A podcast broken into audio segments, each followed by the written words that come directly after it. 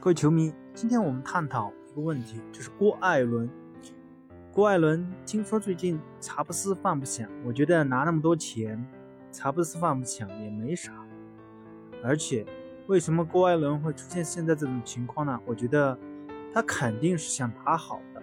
既然进入国家队，没有人不想打好。为什么郭艾伦心态上会有巨大的反差？因为在亚洲，在 CBA，他觉得自己水平还是不错的，但是到了真正的国际赛场，你会发现他投篮不进，突破突不进去，每每出现失误，这就是郭艾伦。郭艾伦为什么会出现这样断档式的不再进步？大家都知道，郭艾伦以前发展还是挺好的，但是近几年他就停滞不前了。因为他的投篮实在是不敢恭维，而且他的突破都是要突起来，一般对挡拆啊、各种包夹啊，他没有丝毫办法。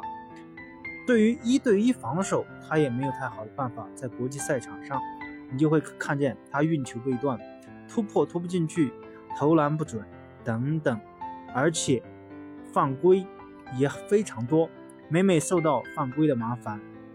十几分钟就把自己打下去了，这样他肯定心里有很大的反差。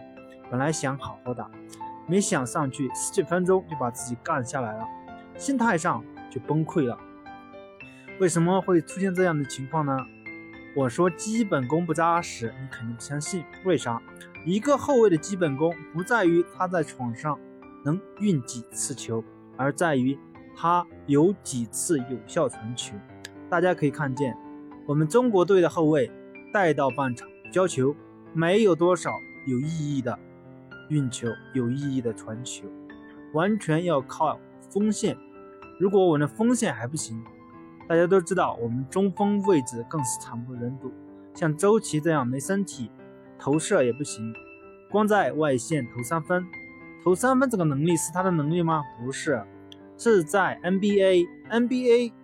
教练没有办法，火箭队安东尼教练实在没有办法，把他打安到内线，他啥也打不了，别人随便动他他就倒了，不没有办法，只能把他安排在外线投个三分，而且他又没打什么比赛，只是一个噱头而已，进入 NBA 没什么发展也是注定的，所以。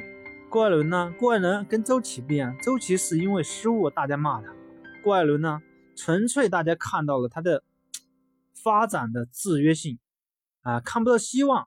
他既然没丝毫亮点，突也突不进去，打也打不进去。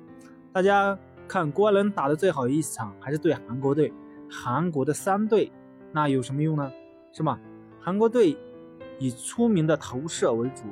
现在三队，你跟三队还打成这样，你有什么好说的呢？